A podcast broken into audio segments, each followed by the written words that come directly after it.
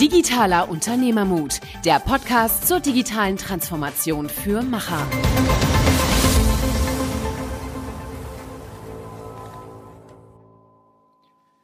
Hallo und herzlich willkommen zu einer neuen Episode Digitaler Unternehmermut mit Niklas und Michael.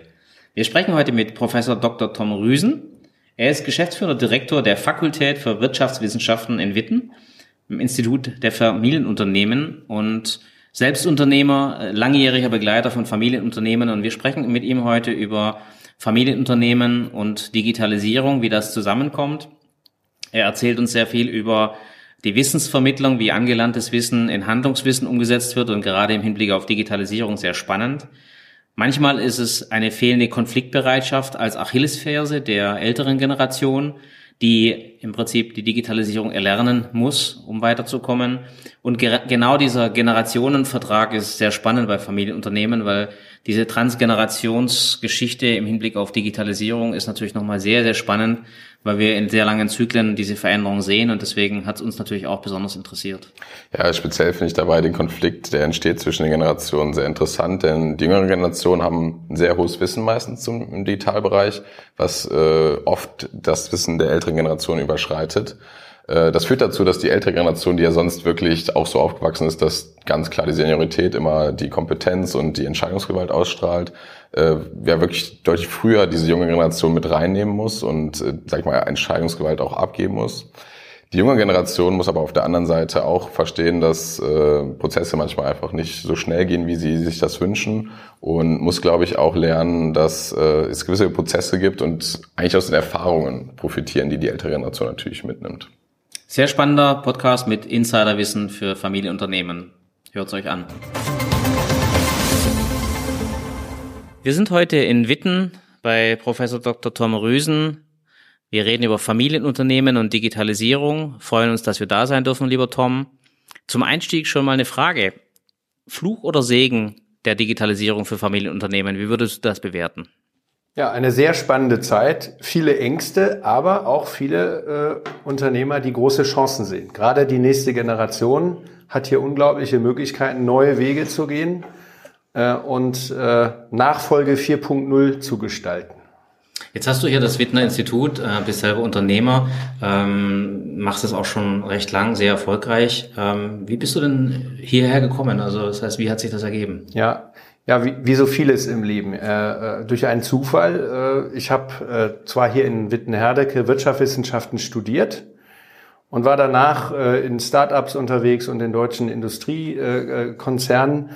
Und äh, plötzlich bin ich äh, durch einen Zufall in eine Restrukturierungs- und Sanierungsberatung äh, reingekommen, äh, sozusagen als Notarzt äh, für Unternehmen und habe dort verschiedentliche Fälle von äh, Krisen bearbeitet. Und das waren im Nachhinein, habe ich herausgefunden, alles Familienunternehmen, habe dort festgestellt, dass dort irgendwie die Restrukturierung und Sanierung anders läuft und habe darüber promoviert am WIFU, am Wittner Institut für Familienunternehmen an der Uni Witten-Herdecke. Und daraus ist eigentlich eine Leidenschaft entstanden, ja. Äh, und äh, dann bot man mir eine Geschäftsführungsposition hier an und äh, seitdem leite ich das Institut jetzt schon im elften Jahr. Mhm.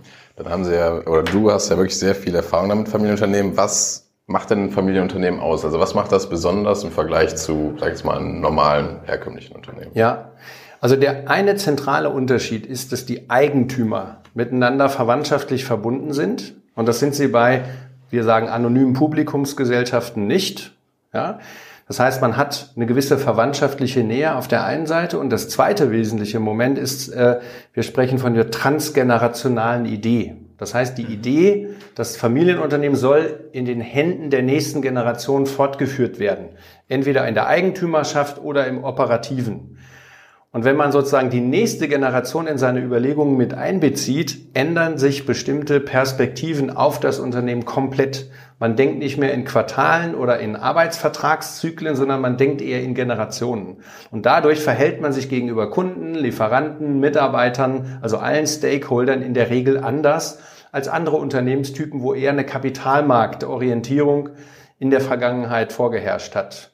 Kleine Nebenbemerkung, das Shareholder Value Konzept letzte Woche große Diskussion von führenden mhm. CEOs in Frage gestellt. Jetzt wird Purpose äh, äh, sozusagen äh, nach vorne gestellt. Schauen wir uns an, was ist den Familienunternehmern wichtig oder den Mitgliedern der Unternehmerfamilien, dann ist es eigentlich genau das. Also was jetzt hier so gehypt wird, ist eigentlich etwas, was in Deutschland seit mehreren hundert Jahren eigentlich das Kernprinzip des Wirtschaftens war und wo wir in Deutschland uns auch sehr glücklich schätzen können, weil unsere Wirtschaftsstruktur ist da einzigartig aufgestellt. Ja, das kann man wirklich sehen. Wir arbeiten auch sehr gern mit Familienunternehmern, weil Entscheidungen auch mit dieser Langfristigkeit getroffen werden und das ist äh, eher dankbar, weil man sich darauf verlassen kann, ähm, weil ähm, man kein, kein Tod äh, im Komitee stirbt, sondern dass man wirklich sagt, man kriegt äh, die richtige Person für die richtige Entscheidungsfindung.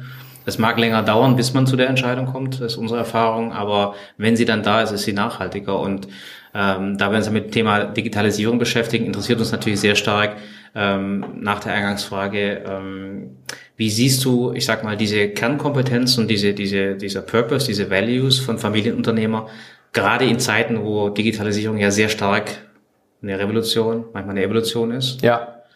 Also da müssen wir tatsächlich ein differenziertes Bild feststellen. Es gibt, und das ist sehr häufig bei Familienunternehmen, einige, die sind extrem gut aufgestellt, extrem weit vorne ein gemeinsames kennen wir, ja, das würde ich als eine Art Champion in der Richtung äh, beschreiben. Es gibt noch ein paar andere, wo man das gar nicht vermuten würde. Das heißt, da ist oftmals ein Mitglied der Eigentümerfamilie entweder in der Geschäftsführung oder im, äh, in einem Aufsichtsgremium. Und das ist eigentlich der Digital Champion oder derjenige, der das Thema ganz nach vorne bringt. Diese Familienunternehmen sind hervorragend aufgestellt. Äh, es gibt jetzt keine äh, belastbaren äh, Studienergebnisse, auch wenn wir da Erhebungen versuchen gerade durchzuführen. Meine Hypothese, es, wird, es sind etwa 40 Prozent des Unternehmensbestandes ab einer bestimmten Größe, die eher gut aufgestellt sind oder sehr gut aufgestellt sind. Dann gibt es einen Teil, das sind Mitläufer, ja, und es gibt aber leider auch einen relativ großen Anteil, die die Zeichen der Zeit äh, nicht sehen und sagen, wieso unser Geschäftsmodell, irgendeine Metallverarbeitung oder sonst was, das wird es immer geben, ja, gegessen wird immer, etc., etc., etc., ja, äh, und man äh, äh, übersieht, ja, das, was wir Geschäftsmodellinnovationen nennen, die durch Digitalisierungsdynamiken äh, möglich sind, ja, dass man plötzlich vom, ich sag mal jetzt, äh, Maschinenlieferanten plötzlich zum C-Teile Lieferanten wird. Ja, und das äh, ist etwas, wo wir uns auch Sorge machen. Also ich sagte gerade 30 bis 40 Prozent würde ich eher auf dieser Top-Seite sehen. Äh, weitere 30 Prozent sind eher Mitläufer und ein Drittel würde ich sagen äh, sind äh, kurz vor zwölf, äh, weil sie bestimmte Dynamiken verpassen. Und das äh, hängt ganz stark davon ab, wie die persönliche Haltung. Wir sprechen da von der Digital Openness und der Digital Readiness. Ja. Mhm der Mitglieder in der Eigentümerfamilie, der verantwortlichen Mitglieder in der Geschäftsführung oder im Aufsichtsgremium persönlich ist. Das heißt, haben hier, ich sag mal, Vertreter der Seniorgeneration mhm. das Sagen, die sich diesem Thema nicht öffnen. Und weil sie damit überfordert sind, weil sie es nicht verstehen oder weil sie Veränderungsverweigerung aufgrund von Altersbarrieren haben, ja, dann wirkt sich das ganz negativ auf die äh, Dynamik im Unternehmen aus. Jeder Chief Digital Officer muss scheitern, ja, wenn er vor seinen Beiratsvorsitzenden, äh, der im hochbetagten Alter ist, Investitionen fordert äh, in Geschäftsmodellveränderungen, in, äh, in Veränderungen des Unternehmens und nicht genau sagen kann, bis wann sich das amortisiert hat. Ja, also das ist sozusagen eine große Gefahr und wir hoffen durch viele, viele, viele Maßnahmen, Foren, Veranstaltungen, gucken wir vielleicht gleich nochmal drauf, hier eine Art Aufklärungsarbeit zu machen, weil mhm. oftmals wird auch das Thema Digitalisierung völlig äh, äh, missverstanden. Also äh, Industrialisierung äh, oder oder ähm, ja, Industrialisierung 4.0, ja, dass ich hier irgendwie meine Maschinen äh, mit SAP zusammenstöpsel, das ist eine, eine Prozessoptimierung, das ist aber nicht Digitalisierung, so wie wir das verstehen. Ja, man kann sich mit seinen Kunden, man kann sich mit seinen Lieferanten im, äh, links und rechts der Wertschöpfungskette Daten austauschen. Das ist schön und gut. Das ist ein kleiner Bestandteil in unserem Verständnis vom Thema Digitalisierung, aber auf der Unternehmensebene ist das eigentlich eine Prozessoptimierung. Mhm. Es macht bestimmte Prozesse einfacher. Wir erleben es leider immer wieder, dass Leute sagen, hey, wir haben gestern von Excel auf SAP umgeschaltet, jetzt sind wir aber digital, wo wir dann sagen, oh, ja, irgendwas ist hier aber komplett missverstanden worden. Ja? Mhm. Die Frage nämlich nach Kundeninformationen, Nutz, äh, äh User-Informationen, wie wird unser Produkt eigentlich genutzt, was passiert, diese Fragen, ja, und daraus äh, ableitbare äh, Geschäftsmodelle, ja, ich will vielleicht gleich mal ein Beispiel sagen, ja, das finden wir äh, in diesen Fällen dann eben nicht, weil in der Eigentümerfamilie zu traditionsorientiert äh, auf das bisherige Geschäftsmodell äh, äh, geschaut wird. Ja, ich, ich habe ein Beispiel eines Maschinenbauunternehmens, die irgendwann sich die Frage gestellt haben, warum sollen wir eigentlich jemand für, was weiß ich, 10 Millionen, 15 Millionen eine Maschine hinstellen? Warum verkaufen wir dem nicht äh, ein Pay-per-Use-Modell?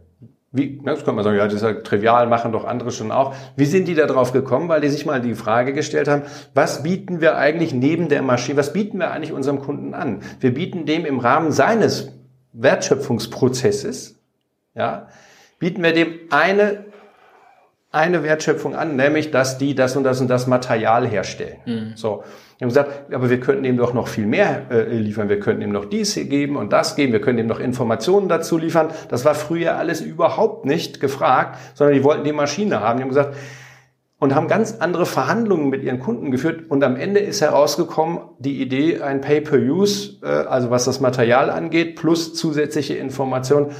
Und dieser Maschinen Bauer ist jetzt plötzlich eigentlich auch ein Finanzier, der hat eine eigene kleine äh, Finanzierungseinheit gegründet, damit er sozusagen seine eigenen Maschinen von der Maschinenbau GmbH äh, sich abkauft und dem anderen dann so eine Art als eine Art äh, Full Lease oder beziehungsweise Pay-per-Use-Modell. Äh, das heißt, das ganze Unternehmen musste sich natürlich in seinem Geschäftsmodell und in seinem äh, Produkt und Dienstleistungsportfolio komplett neu erfinden, weil ein Maschinenbauingenieur, der will eine geile Maschine bauen, ja, und dafür einen ordentlichen Preis und die sollen dann auch die weltbesten Produkte herstellen. Und jetzt kommt einer und sagt, Moment, die Maschine ist nur Mittel zum Zweck. Eigentlich verkaufen wir dem äh, die und die und die Kilos oder was auch immer, Kilometer von dem und dem und dem Produkt. Und die Maschine muss funktionieren und sorge dafür, dass wir die möglichst günstig selber warten können, weil die gehört ja noch uns, und unserer Leasing-Tochterfirma oder so. Also das ist nur ein Beispiel. Und das mal einem Gesellschafterkreis zu erklären, dass wir unser Geschäftsmodell, was wir seit 20, 30, 50, 100 Jahren machen, total anders denken müssen. Das ist die große Transformationsaufgabe, die innerhalb des Eigentümerkreises zu bewältigen ist. Und das gelingt aber nur, wenn an der Stelle dann auch die, die Bereitschaft die Digital Openness vorhanden ist und natürlich ähm, auch die Fähigkeit, ja, die Kompetenzen vorhanden sind. Mhm. Ja. Welche Rolle spielen denn die Nachfolger in der? Also du hast viel erzählt, ähm, das kann man ja auch aus unserer Perspektive klar sehen. Alter spielt schon eine Rolle. Es ist nicht nur alles Alter, aber es gibt auch sehr dynamisch verständige 70-Jährige ja. äh, in, in, diesen Leitungspositionen. Aber es hat schon eine Korrelation. Ähm, jetzt haben wir gesehen, den Nachfolgern kommt tatsächlich sehr oft die Aufgabe zu, dieser Change Agent zu sein und nicht nur die Älteren äh, zu überzeugen, sondern den meist sehr komplexen Gesellschafterkreis zu überzeugen, Richtig. was nochmal eine ganz andere Herausforderung ja. ist, weil die oftmals operativ noch weiter weg sind.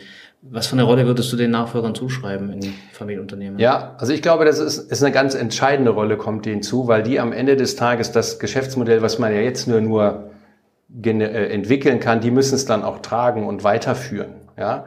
Und die Senioren, die äh, trotz hohem Alter 70 oder sowas agil im Kopf sind, sind meistens welche, die erkennen, dass sie Jüngere ja, Leute in ihren Digital Boards oder in ihren Beiratsgremien oder irgendwo einbeziehen müssen. Und so halten sich die Senioren gedanklich und was die Perspektive auf die Veränderung angeht, jung.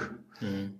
Diejenigen, die nur mit Gleichaltrigen, Entschuldigung, dass ich das so krass sage, aber wenn man da so eine Art Rentnerband in einem Aufsichtsgremium hat, ja, die dem Tagesgeschäft entrückt sind, ja, die Geschäftsmodellvorstellungen haben, die vor 10, 15 Jahren die richtigen waren, wie sollen die denn jetzt diese neuen Dinge entwickeln. Also der erste Punkt ist, damit ich sozusagen agil bleiben kann, brauche ich die Perspektive der, der jüngeren, ich sage jetzt mal digital denkenden Menschen. Das muss strukturell da sein. Jetzt kann es sein, wenn ich das in der Familie als äh, Modell habe, dass ich sage, entweder hole ich mir die von außen rein und pack in meinen Beirat irgendeinen kreativen Gründer äh, oder ein, ein, ein, ein, ein Digital ähm, ähm, also ein, ein, ein, ein Digitalisierungs, ähm, ich habe jetzt den Begriff vergessen. Digital Native, ein Freund, also ja, äh, äh, ein, genau. Ja, es gibt diesen Begriff, nicht Digital Messias, äh, ich habe den Begriff. Äh, ein Evangelist. Ja, ja. Genau, so ein Evangelist sich der da reinholt. Der, der ja. das auch gut vermitteln kann. Genau. Oder aber man sagt, pass mal auf, wir holen uns diese Kompetenz in die Familie. Und jetzt komme ich zu der Aufgabe der nächsten Generation, wenn wir sagen, pass mal auf, wir sehen, da verändert sich was gravierend. Die Veränderung wird, wenn die Next Generation in der Vollverantwortung mit 30, 40 ist, voll zum Tragen kommen. Also ist es doch eigentlich ganz gut, dass ihr als Familienmitglieder in dem Alter die Change Agents seid. Also versuchen wir euch mal zu digital kompetenten Gesellschaftern mindestens oder aber operativ Tätigen auszubilden und zu entwickeln. Deshalb sagen wir eben, dass die Nachfolgeausbildung oder die Nachfolgerausbildung und der Aufbau von Gesellschafterkompetenz genau dieses Thema der Digitalisierung strukturell beinhalten muss. Mhm. Weil als Privatperson sind die sowieso alle Digital Nerd, sage ich mal. Da äh, habe ich, ich habe ja selber äh, Kinder in dem Alter, ja.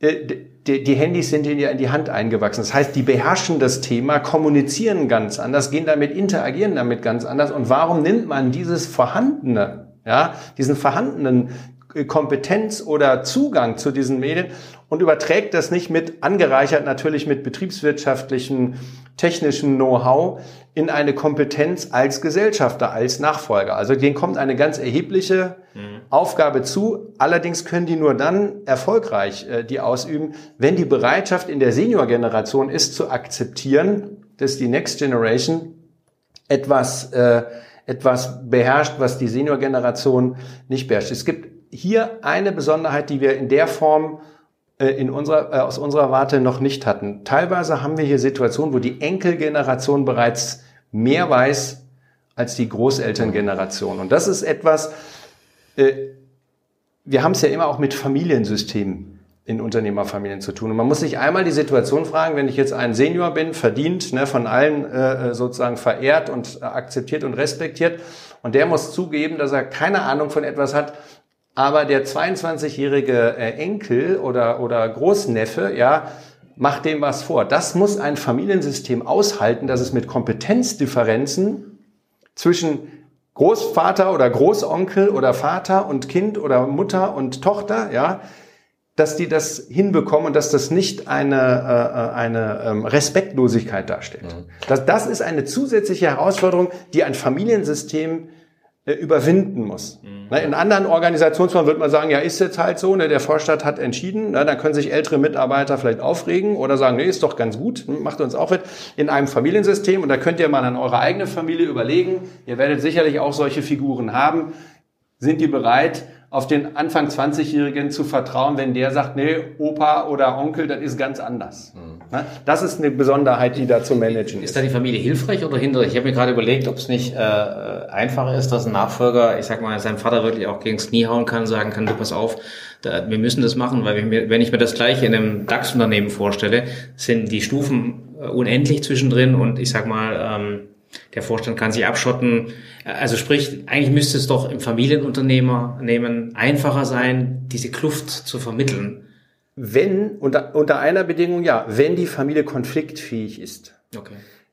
Das, die größte, der größte Hemmschuh, die größte Achillesferse und die Hauptscheiternsursache von Familienunternehmen ist nicht Markt und Wettbewerb. Es ist immer, immer, immer der Konflikt in der Eigentümerfamilie. Und wann tritt der typischerweise auf? im Kontext von Nachfolgeentscheidungen. Mhm. Und das ist eben genau der Punkt. Wenn der Senior müsste ja sich eigentlich freuen oder die Seniorin, ja, dass die Juniorin mit einer coolen neuen Idee kommt, mit einer Innovation ankommt, sagt, hey, die hat Unternehmerblut, die bringt den Laden in die nächste Generation, aber oftmals passiert gerade das Gegenteil. Willst du mir etwa sagen, dass ich die letzten 30 Jahre hier falsch äh, gelegen habe oder was, du undankbares Kind? Na? Und plötzlich haben wir es mit Konflikten zu tun, wo es eigentlich eher um eine Eltern-Kind-Auseinandersetzung geht, die plötzlich aber in eine unternehmerische Entscheidung übertragen wird. Dann wird persönlich, ne? Dann wird es hochgradig persönlich und hochgradig emotional. Und das ist sozusagen die größte Gefahr in Familienunternehmen, dass unternehmerische Diskussionen plötzlich persönlich, weil familienbezogen stattfinden. Und das das muss die Familie erkennen und da muss sie sich rüsten. Ja, sie muss sozusagen agil sein auf der einen Seite und konfliktfähig auf der anderen Seite. Ja, also ich kann das, glaube ich, auch aus meiner Perspektive ziemlich bestätigen. Ich glaube, so gerade unsere junge Generation drängt natürlich auch so, sagen wir, nach vorne und will Sachen verändern. Und Ich glaube, es gibt nichts Demotivierendes, als einfach gesagt zu bekommen, ja, du hast keine, also du hast keine Kompetenz, du hast keine Ahnung, genau. ne, warte noch mal ein bisschen. Und ich glaube, das ist halt eine interessante Mischung, weil es ja diese Kluft besteht. Ne? Es besteht vielleicht Bereiche, wo die junge Generation teilweise mehr weiß, aber es gibt natürlich auch sehr viele Bereiche, wo sie weniger weiß oder weniger Erfahrung hat. Das Erfahrungswissen so, und, und, ich glaube, das, das wäre die intelligente Form, anstatt in eine äh, äh, Entweder-Oder-Diskussion reinzugehen, in eine sogenannte sowohl als auch Diskussion, weil die einen haben die Kompetenz und die anderen haben die Erfahrung. Und wenn man in einer Entweder-Oder-Diskussion ist, dann sagt der eine, oh, du hast ja keine Ahnung, ne? ich weiß genau, wie es geht, und der andere sagt, du hast doch gar keine Erfahrung, das ist doch hier alles Kinderfasching, Jugendforsch. Ne? Und diese, diese Problematik wird in mehreren Studien übrigens bereits gezeigt, dass hochmotivierte Nachfolger Digitalisierung in ihr Familienunternehmen einführen wollen und nach zwei, drei Jahren maximal frustriert rausgehen und sagen, sorry, ich habe keine Lust, mich in jeder Beiratssitzung, in jeder Geschäftsführungssitzung, in jeder Digitalisierungssitzung mit meinem Onkel, mit meinen Eltern, mit meiner Tante äh, rumzuärgern, die mir immer sagen, ich bin hier Luftikus, der keine Ahnung hat. Ja? Und das ist genau die Fragestellung, wie kriegt man diese Kompetenz in der Unternehmerfamilie strukturell aufgebaut. Ja, ja, ja absolut. Total, weil ich glaube halt, die junge Generation, ich glaube schon, was richtig ist da, dass sie verstehen, es muss sich halt was fundamental ändern und die merken halt ne, im privaten Umfeld mit den Produkten, die, mit denen die sie interagieren, ob sie Apps sind und so weiter, dass es halt fundamental anders ist. Aber dann den Weg auch gehen zu können und diese Umsetzung leisten zu können, ist, ja. glaube ich, dann halt natürlich nochmal ein ganz anderer Schritt. Und da musste man im besten Fall ja. wirklich Hand in Hand gehen. Aber das ist auch das, wo ich mir jetzt vorstelle, da ist wirklich das krasseste Spannungsfeld. Und deswegen wollte ich nochmal auf den Anfang zurückkommen. Du hast gesagt, dass ihr hier auch versucht, eine gewisse Aufklärung äh, zu leisten. Und also ich wüsste jetzt nicht ganz genau, wie man zwischen so einer Kluft wirklich vermitteln kann, ne? weil ja. ich glaube, da reiben ja wirklich dann ja. die Kräfte aufeinander. Ja. Und wie, wie schafft's man wie schafft man es da, sag ich mal, beide Seiten wieder anzunähern? Ja, ja. Das ist so die Erfahrung bei euch. Also es gibt, gibt zwei, zwei wichtige Punkte. Das eine ist, dass eine Unternehmerfamilie sowas wie eine Art Familienstrategie hat, ja, wo sie festlegt, wie sie als Familie eigentlich zusammen agieren will, ja. Und auf dieser Familienstrategie aufbauend gibt es sowas, was wir nennen Familienmanagement. Das heißt, die Unternehmerfamilie, die Gesellschafterfamilie trifft sich regelmäßig und diskutiert, da werden mal Geschäftsmodelle vorgestellt, ja, da werden vielleicht mal Dynamiken in Markt und Wettbewerb vorgestellt. Da diskutiert die Unternehmerfamilie aber auch sich selbst. Wie wollen wir als Familie eigentlich zusammenarbeiten? Ne? Wenn das diese Familienstrategie uns gilt. Das heißt, die Familie trifft sich regelmäßig einmal im Jahr, zweimal im Jahr zu bestimmten Anlässen und lernt strukturiert miteinander diskutieren, macht vielleicht auch mal Kommunikationsschulungen etc. etc. etc. Das ist das eine. Ja, das andere, wenn Senior- und Junior-Generation im Unternehmen zusammenarbeiten, dann kann man nicht erwarten, dass das automatisch funktioniert. Und das ist häufig der häufigste Fehler. Die kommen dann rein, die sind irgendwo gut ausgebildet und man sagt, ja, ne, wir haben uns ja schon immer zusammen als äh, Mutter, Tochter verstanden und jetzt sollen wir plötzlich als Co-Geschäftsführer zusammen funktionieren. Und dass man sich da einfach sagt, wir brauchen regelmäßig, ja, man kann das einen Waschtag nennen oder wie auch immer, eine Auszeit, ja, gönnen, wo wir sagen, funktioniert eigentlich unsere Zusammenarbeit? Wie gehst du, Senior, mit meinen Junioren äh, Feedback um? Was macht das mit dir, wenn ich dir sage, sorry Mama, sorry Papa, sorry Onkel, sorry Tante, das sehe ich total anders. Fühlst du dich angegriffen oder sagst du, oh interessant, in meiner Generation hätte ich das so beantwortet. Wie siehst du das? Also ist sozusagen eine andere Perspektive.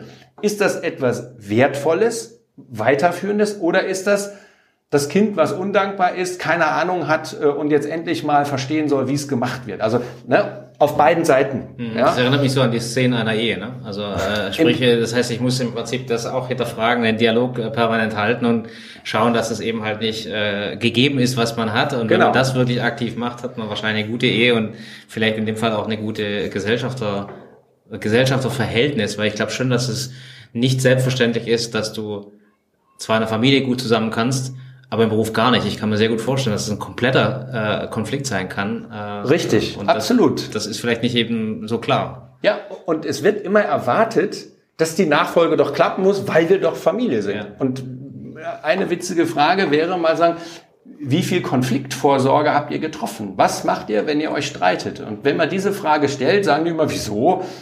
Äh, nö, wir, wir streiten uns nicht. Ja, warum denn nicht? Ja, weil wir doch Familie sind. Sagen, aha, ja.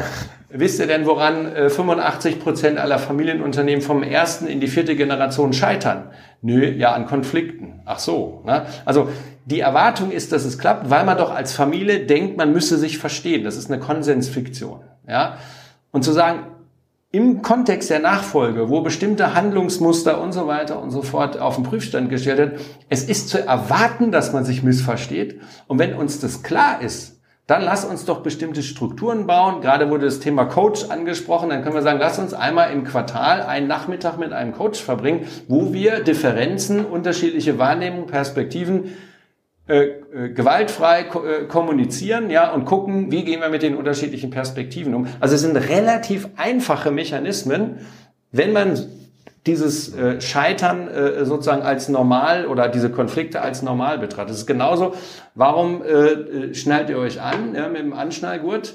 Nicht, weil ihr immer voll, Vollgas vor die Laterne fahrt, sondern sagt, für den Fall das hilft mir der Gurt. Ne, deshalb habe ich ein Airbag an und deshalb habe ich den Sitzgurt angeschnallt. Und ähnlich muss man das an der Stelle einfach auch sehen, weil es ist ein Grundrisiko im Kontext von Nachfolge oder im Kontext von Familienunternehmen, dass sich die Familienmitglieder nochmal auf eine andere, andere Art und Weise streiten als man das sowieso äh, in, in, in, in Organisationen tut. Aber ja, das aber gerade, dass man es eben nicht als Selbstverständlichkeit ansieht, genau. das finde ich das Interessante, dass man darüber nachdenkt, dass es nicht gegeben ist. Ich meine, das ist ein Aspekt, über den muss man mal nachdenken, ne? weil das ja, wäre wahrscheinlich der Instinkt. Und auch entscheidend, dass man das ja im Vorhinein schon bedenkt. Ne? Also ich, ich habe da auch gerade direkt so Startups halt auch ein Thema, mit dem ich mich viel beschäftige. Da gibt's ja mittlerweile auch so einen Trend, dass man wirklich davor ganz klar vertraglich auch festlegt, was passiert, wenn jemand ausscheidet, genau. wie wird dann gehandelt, was passiert im Konfliktfall und so weiter. Weil in der Situation selber, wenn der Konflikt schon da ist, ist es natürlich zu viel spät. schwieriger. Ja, ne, das fast zu spät. Ja, oder fast ja. unmöglich wahrscheinlich bei so einer Familie, wenn da mal richtig ähm, Ärger ist. Und wenn man das natürlich im Vorhinein gewisse Regeln festlegt, dann wissen alle, worauf sie sich einlassen. Und man kann sich halt auch darauf beziehen und sagen, hey, wir haben doch gesagt, ne, wenn das passiert und dann ist da vielleicht ein bisschen Besonnenheit und Ruhe drin. Absolut. Absolut. Also das wären solche Mechanismen, wo, wo gut funktionierende oder wie eine Unternehmerfamilie eigentlich strukturell erkennt, okay, ja, das droht potenziell, also lass uns eine entsprechende Präventionsstruktur bauen. Ne? Und fertig. Also das, äh, nur die Erkenntnis, dass das wichtig ist und das dann umzusetzen, das ist dann auch nochmal ein Punkt. Wir haben gerade eine Studie veröffentlicht zum Thema Familienstrategie und Umsetzung der Inhalte und äh, viele haben Gott sei Dank mittlerweile solche Familienstrategien, sagen aber selber, ja, da haben wir uns eine Menge aufgeschrieben. Und wenn wir mal gucken, leben wir das auch, dann sagen wir, oh Mann, das ist doch ganz schön schwierig, das in den Lebensalltag zu integrieren. Und es dauert meistens fünf bis zehn Jahre, bis sich so eine Gesellschafterfamilie an die Inhalte äh, gewöhnt und das als Normalität äh, im Umgang miteinander erachtet. Ist ja auch ein recht hoher Aufwand. Also ich meine, wir sehen das ja, das ist ein sehr, sehr hoher Aufwand, den man betreiben muss ähm, der jetzt, ich sag mal, bei einem DAX-Unternehmen nicht anfällt. Das heißt, die haben eine Aktionärsversammlung einmal im Jahr, äh, reden alle Vierteljahr mal mit einem Analysten und äh, das ist es. Ne? Eine Familie ist natürlich was anderes. Das heißt, ich habe eine komplett andere Verpflichtung, aber äh, das zu leben ist natürlich wirklich aufwendig. Ne? Richtig, richtig. Wir müssen nur eins an der Stelle sehen. Äh, ein Aktionär, der unzufrieden ist, der ruft seinen Banker an oder drückt bei seinem Portfolio auf Sell, also auf Aktien verkaufen ne? und ist raus aus der Geschichte. Ja? Eine Unternehmerfamilie ist ja etwas, was auf Generationen hin angelegt ist. Äh, und dass man sich da gut versteht und gemeinsam unternehmerisch äh, handelt und wirtschaftet, kommt nicht von ungefähr. Und deshalb ist das an der Stelle dann sozusagen ein Aufwand, den man äh, zu betreiben hat. Ja? Der, der sich lohnen würde wahrscheinlich. Ne? Das äh, definitiv, weil wir kennen ja auch den Sell-Button bei Familienunternehmen gibt es ja auch genug Beispiele, wo Streit äh, dazu führt, dass man eben halt äh, nicht fortführt und dass dann äh, Nachfolger wegfallen. Ja. Oder es sind ja auch sehr viele in der Presse, ähm, die dann wirklich tatsächlich andere Wege gehen. Ähm, mich würde noch mal was interessieren, du hast es vorhin gesagt, das ähm, sehen wir genauso, ähm, dass diese Generation jetzt das allererste Mal etwas kann, wirklich etwas substanziell kann für das Unternehmen, was vorher nicht da war, was die äh, Altgeneration nicht kann. Und ich hatte ein Gespräch mit äh, einem sehr äh, guten äh, Unternehmer, der jetzt äh, quasi zurückgetreten ist, der gesagt hat, ich habe äh, die Nachkriegsphase äh, durchgemanagt, ich habe äh, von meinem Vater übernommen, ich habe die Ölkrise durchgemanagt. Jetzt ist zum allerersten Mal der Moment, wo ich echt nicht mehr weiter weiß, was passiert. Und der sich das selber zu eingesteht, der sagt, pass auf, mein Sohn hat da einen Durchblick, ähm, ich ziehe mich zurück. Äh, und das in dieser Klarheit. Ne? Ja. Also genauso, ja. wie ich es gerade gesagt habe, und das, da habe ich ja höchsten Respekt vor. Ähm, aber das sollte, glaube ich, schon auch, ich sag mal, dann die Konsequenz sein, wenn man zu diesem Urteil kommt. Genau, aber das, das ist eben verantwortungsvolles Unternehmertum zu erkennen, wo man sagt, das, was ich an Kompetenzset in den letzten 20, 30 Jahren mitgebracht habe, das war für die Zeit gut und ich merke, ja, mein Gespür für Markt, Wettbewerb, Technologie oder was auch immer, ja, in der Branche, äh, der, der, der, das funktioniert nicht mehr. Mein, mein Fühler am Markt äh, gibt mir nicht mehr die Impulse, die ich brauche, um das Unternehmen steuern zu können. Aber das setzt natürlich erstmal voraus, dass man als gestandene, unter äh, als gestandene Unternehmerpersönlichkeit so gefestigt und sich das eingesteht und sagt, ey, ich pack's nicht. Ich, ich weiß einfach nicht, das ist nicht mehr mein Ding. Ich kenne einige Unternehmer, die sagen genau das. Die sind Anfang, Mitte 50 oder Ende 50, Anfang 16 und sagen, hey, das, ich merke, die ticken anders, die denken anders, die agieren anders die denken über Geschäftsmodelle auf eine Art und Weise, wie ich nie denken würde. Wenn ich jetzt hier weiter das Sagen habe, bin ich derjenige, der die Kiste zu Grabe trägt. Ja, das einzugestehen, ne, ist, äh, setzt ein hohes Maß an Reflexionsfähigkeit so raus und zeitgleich zu sagen, okay, dann bin ich in der Rolle nicht mehr der Richtige, aber ich könnte in einer anderen Rolle, ja, als Erfahrungsträger, als Marktzugang, ja, ich habe ein unglaublich großes Netzwerk zu Kunden, Lieferanten, Wettbewerbern, was auch immer, wenn wir über Kooperationsformen plötzlich nachdenken, ja, mit den Leuten, mit denen ich mich 40 Jahre lang bekriegt habe, zu sagen, hey, lass uns doch eine gemeinsame Plattform, lass uns doch eine gemeinsame Struktur überlegen. Da kann dann der natürlich dem äh, Junior oder der, der Nachfolgeperson dann zur Seite stehen und sein Netzwerk, seine Erfahrung zur Verfügung stellen. Und das wäre eben eine intelligente Form. Aber leider, das muss ich an der Stelle auch sagen, gibt es doch eine sehr, sehr hohe Anzahl von Personen, Persönlichkeiten,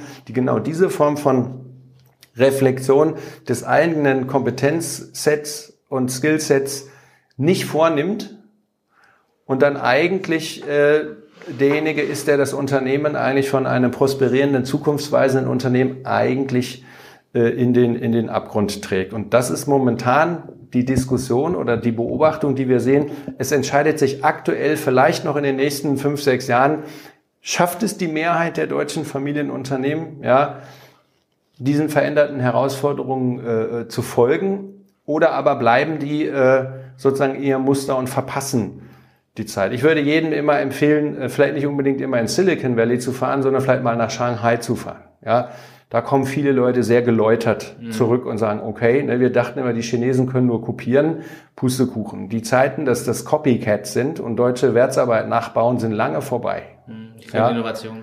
Die sind, äh, die überholen uns äh, meilenweit. Und jetzt muss ich auch mal was Kritisches sagen. Die haben natürlich auch eine Infrastruktur, ne, wo man zum Beispiel keine Handy-Netzlöcher äh, hat, sondern da funktionieren viele Dinge. Ne? Da müssen wir jetzt sozusagen als Standort, als äh, Deutsche Bundesrepublik auch aufpassen, dass wir da die Infrastruktur auf eine Art und Weise erhalten, dass wir da auch noch mithalten können. Ja, ich ja? glaube, es kommt immer darauf an. Ne? Natürlich, ähm, so, so ein System ist wie China ähm, es ist eine Wachstumsmaschine und da ist alles getrimmt auf Wachstum. Äh, wir brauchen nicht darüber erhalten, dass viele Dinge kritisch zu beachten sind. Aber gerade wenn man so einen Wandel vor sich hat, ich sag mal von einem Agrarstaat zu einem innovativen, zu einer innovativen Weltmacht, das geht ja nicht in kleinen Teilen, weil ich meine, sie müssen ja nur mal nach Indien gehen. Ja, die sind genauso schlau, aber kriegen irgendwie nichts auf die Rille, weil im Prinzip genau die Organisation und genau. dieses Durch, dieser Durchgriff fehlt. Ja ich sag mal, Dinge wirklich auf, auf die Kette zu kriegen. Und da sieht man in zwei Systemen, ja, der eine, wie gesagt, nochmal, äh, brauchen nicht über die, die negative Aspekte reden, die definitiv da sind, aber der eine kriegt das organisiert und der andere nicht. Und das sind einfach Monsteraufgaben, so eine Gesellschaft von links nach rechts zu drehen. Ja. Und, und wir äh, hadern mit hier äh, unserer Energieversorgung, wir hadern mit Infrastruktur, wenn man sich überlegt, wir sind eines der reichsten Länder der Welt und haben einfach verpasst, in unsere Infrastruktur äh, konsequent zu investieren, weil Richtig. wir haben es als gegeben äh, ja. gesehen. Ja. Und das ist halt nun mal nicht gegeben, das ist ja genauso. Ich meine, Deutschland als Bundesrepublik ist, ist genauso ein Familienunternehmen im, im Zweifelsfall. Das heißt, wir müssen gucken, dass wir in die nächste Generation kommen. Und so, wie wir es gerade tun, äh, verspielen wir sehr viel äh, an Innovationskraft, weil wir eben an dem festhalten. Äh, ich war heute Morgen bei einem Familienunternehmen hier in der Nähe, ähm, da glaubt man wirklich, dass das, dass das Thema Made in Germany äh, ein Allheilmittel ist und, und, und ein USP. Und ich sage, das ist kein USP mehr. Das heißt, das, das äh, mag sein, dass es mal einer war, aber das kannst du nicht mehr transportieren und die Leute werden deswegen nicht das Doppelte zahlen und äh, Innovationsrückläufer äh, in, in, in, Kauf nehmen. Das wird nicht so sein und das muss man sich einfach verabschieden. Also ich finde so ein, so ein Thema deswegen so spannend, weil ich glaube, äh, ich habe sehr viel Respekt vor dem Mittelstand und vor Familienunternehmen. Aber ich finde es gerade wirklich tatsächlich schade, dass man nicht schnell genug, ich sag mal, an so eine Innovation rankommt und ähm, das, was die Firmen wirklich können, auch in dieser Welt tatsächlich, in dieser digital angereicherten Welt, so an den Markt bringt, dass man eben halt mithalten kann. Ja, also ich würde das nicht in Gänze sagen. Ne? Ich, ich sehe schon auch einige wirklich hervorragende Unternehmen, äh, die man eigentlich mhm. nicht äh, häufig genug in die Öffentlichkeit stellen kann als, äh, so als Referenzmodell zu, nach dem Motto sagen, schaut euch mal das Familienunternehmen an, schaut euch mal das an, schaut euch mal diese Initiative an. Ja, da gibt es ja jetzt Gott sei Dank in NRW auch äh, viele Aktivitäten äh, vom, äh, vom Wirtschaftsminister, die wir auch zum Teil unterstützen dürfen, wo man wirklich sagt, wir haben hier ja, Kompetenzen, ja, wir haben hier Leuchttürme, ja, und wir tauschen einander aus. Ja, es gibt sehr äh, viele Initiativen. Die Frage ist nur, nutzen wirklich die Anzahl der Familienunternehmen, die wir haben, das alle konsequent. Und da sage ich, es dürfte, da ist noch Luft nach oben, sagen wir es mal so positiv. Es gibt tolle Unternehmen,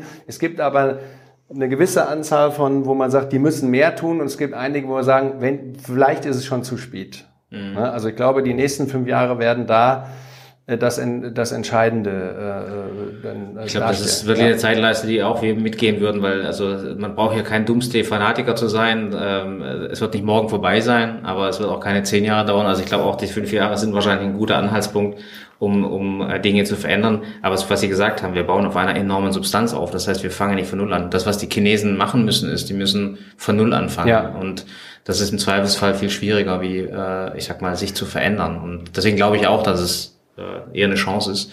Aber man muss sie aktiv angehen. Das, das, was ich glaube, man wird es nicht so schnell sehen, weil wir noch äh, eine ganze Menge Cash-Cows haben, die noch mhm. fünf oder zehn Jahre lang ordentlich Milch geben. Ja. Und dann wird es aber plötzlich bei den Leuten, wo man dann von einem auf den anderen Tag in acht Jahren oder neun Jahren plötzlich wird irgendwo ein Hebel umgeschaltet und plötzlich äh, ist dieses Produkt, ist diese Dienstleistung in der angebotenen Form überhaupt nicht mehr relevant und man ist plötzlich C-Teile-Lieferant und kann die Preise nicht mehr durchsetzen. Ja? Und das wird Zug um Zug um Zug passieren. Es wird nicht so einen Doomsday geben, ne, wo das mhm. dann plötzlich am nächsten Tag alles anders ist. Aber äh, und das ist eben die Gefahr, warum solche Innovationen auch nicht vorangetrieben werden. Sowieso, wir verdienen doch noch. Wieso läuft doch alles? Ja. Äh, das ist sozusagen, ne, die Leute tanzen auf der Titanic, obwohl sozusagen der Eisberg schon äh, kurz davor ist, äh, sozusagen das Schiff zu treffen. Ja, und keiner guckt aufs Radar und sagt, hey, Eisberg voraus. Ja, ne? ja also sehe ich, sehe ich auch wirklich genauso, weil Problem ist natürlich, es gibt andere Effekte, sagen wir mal beispielsweise der Fachkräftemangel oder so, der das Wachstum fast schon so ein bisschen hindert und da sehen die halt noch Potenzial in den klassischen Geschäftsmodellen weiterzumachen, äh, weil da halt eine gewisse Cap gerade erreicht ist, die, äh, die allein von den Personenanzahl nicht mehr abgedeckt werden können. Deswegen findet der Wachstum einfach, äh, sag ich mal, ein bisschen mit einem gewissen Verzug statt. Aber wenn man nicht natürlich jetzt sich nicht vorbereitet, dann ist man halt in fünf, sechs Jahren ja. erst recht nicht bereit. Ja. Und ich glaube, dass gerade die, die digitalen Geschäftsmodelle natürlich einen Vorteil haben, dass sie deutlich höhere Skalierungseffekte vorweisen. Und die fangen dann jetzt vielleicht zu dem Zeitpunkt, wo man gerade investiert, recht langsam an, aber exponentielles Wachstum können sich, glaube also die meisten Menschen können sich das ja gar nicht so richtig vorstellen, was das bedeutet. Und äh, nach hinten raus wird das dann einfach so einen enormen Push geben, dass, glaube ich, äh, diese Modelle, und das, das sehen wir ja hier in Europa zuhaufe, das sind leider nicht meistens nicht europäische äh, Produkte, aber aus USA oder aus China kommen, die halt dann ganze Märkte einfach weg, wegspülen. Ne? Wenn wir es zum Beispiel jetzt mal mit Netflix sehen, im, im, äh, ja. im Streaming-Bereich, da, da gibt's dann nicht 20 Anbieter, dann gibt's da vielleicht noch drei, die genau. sich gerade halten genau. können. Ne? Und genau. äh, sehen wir in der Verlagsbranche beispielsweise, das ist ja eine der ersten Branchen, die davon betroffen ist, weil das Produkt natürlich sehr gut digitalisierbar ist, ähm, die dann enorm zu kämpfen haben. Und wenn jetzt ein Verlag anfängt zu sagen, ja, jetzt machen wir mal irgendwas online und so, ist halt, halt wahrscheinlich zu spät. Ne? Ja, deshalb, deshalb gefallen mir ehrlich gesagt Initiativen sehr gut, wo etablierte Familienunternehmen gezielte Kooperationen mit Startups eingehen. Ob das jetzt eine Beteiligung ist, ob das eine bestimmte Form von Austausch ist, da gibt's verschiedene Varianten. Ja. Äh, da holt man sich als etabliertes Unternehmen mit der Finanzkraft, mit den Marktzugängen, mit den Kunden-Lieferanten-Beziehungen, ja, holt sich das Know-how über eine Kooperation rein. Das ist der Vorteil für das etablierte Familienunternehmen. Und auf der anderen Seite das Start-up, was sagt, wir haben zwar eine coole Idee, eine coole Technologie, aber wir haben keinen richtigen Marktzugang, ja, docken sich an ein Unternehmen äh, äh, an, ja, das diesen liefern kann. Also das ist aus meiner Sicht eine Win-Win-Geschichte. Es gibt auch einige sehr gute Beispiele an der Stelle. Leider, und das hat eben eine aktuelle Erhebung im Rahmen eines Unternehmerabends äh, hier in NRW äh, gezeigt mit dem Wirtschaftsminister, äh, wird das noch viel zu selten strukturell genutzt. Also das wäre aus meiner Sicht eine Baustelle, ja, mhm. wo man ganz systematisch überlegen muss, wie kriegt man diese wechselseitigen Kompetenzen und Vorteile, ja, organisiert. Also das ist etwas, wo wir jetzt auch versuchen, hier ein Stück weit aktiv zu werden in Witten. Ähm, das schiene mir eine lohnenswerte Initiative zu sein, äh, da äh, wirklich auch einen Fokus bei den etablierten Unternehmen drauf zu legen, weil die Start-ups, ja, haben ein großes Interesse. Also wir führen jetzt äh, bald eine Studie genau zu dem Thema durch bei Startups. Was erwartet ihr euch von Familienunternehmen? Warum äh, findet ihr Familienunternehmen, das war ja gerade auch eine Frage, vielleicht einen attraktiveren Investor, Partner als eine anonyme Publikumsgesellschaft. Und da haben wir schon Vorinterviews geführt und da wurde uns von den Start-up-Vertretern ganz klar gesagt, erstens, wenn ich da mit dem Unternehmer selber sprechen kann, da ist das eher so, wenn ich mit, mit dem auf irgendwas vereinbare, dann habe ich in der Regel den auch in fünf Jahren da noch sitzen und nicht äh, den, äh, keine Ahnung, Chief Digital Officer, der mit mir damals die Kooperation vereinbart hat, der jetzt schon äh, dreimal weggegangen ist und äh, keiner erinnert sich mehr an das, was wir damals mal, wie auch immer, vertraglich vereinbart haben. Also einmal diese Kontinuität ist ein großer Vorteil aus der Sicht der Startups. Ja. Mhm. Zweitens ist natürlich auch dieses Unternehmer, wenn ein Eigentümer ja, sich mit einem Start-up Vertreter, also einem äh, Gründer zusammensetzt, dann diskutieren die als Unternehmer auf Augenhöhe. Ja, das ist ein Riesenunterschied, als wenn irgendwo ein Vorstand, Angestellter, Geschäftsführer einer anonymen Publikumsgesellschaft einem Eigentümer, Start-up-Unternehmer irgendwie erklären will, wie er seinen Laden zu führen hat. Das ist, ist eine andere mhm. Basis, die man hat. Also ich sehe da wirklich große Vorteile für Familienunternehmen, das zu nutzen. Ja. Die Erfahrung haben wir auch gemacht, nur ähm, äh, weil, weil du es gerade gesagt hast, ich glaube, was, was fehlt, ist die Vermittlung, weil ja. ähm, ich sag mal, dieses auf Augenhöhe begegnen und ich glaube, so diesen Spirit, diesen Purpose, den hast du sehr schnell.